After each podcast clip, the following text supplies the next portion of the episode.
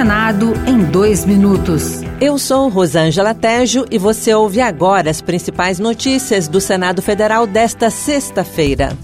O presidente do Senado, Rodrigo Pacheco, convocou para a próxima segunda-feira uma sessão extraordinária destinada à votação do projeto do Desenrola Brasil, que trata da renegociação de dívidas, com desconto de juros e multas e com a garantia do governo.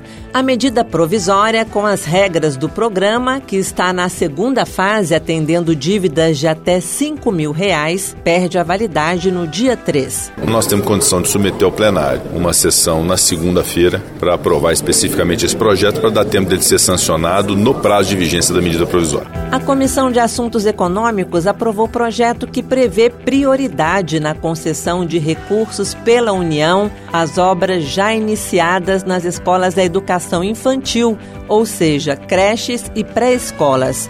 A proposta seguiu para a Câmara.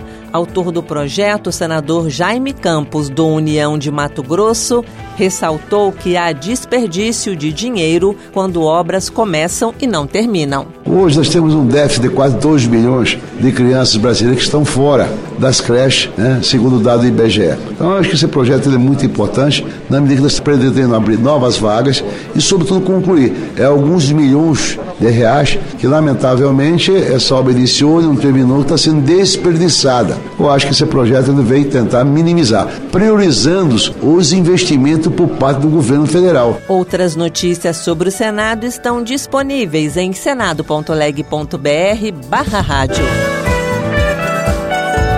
Senado em dois minutos. Uma produção Rádio Senado.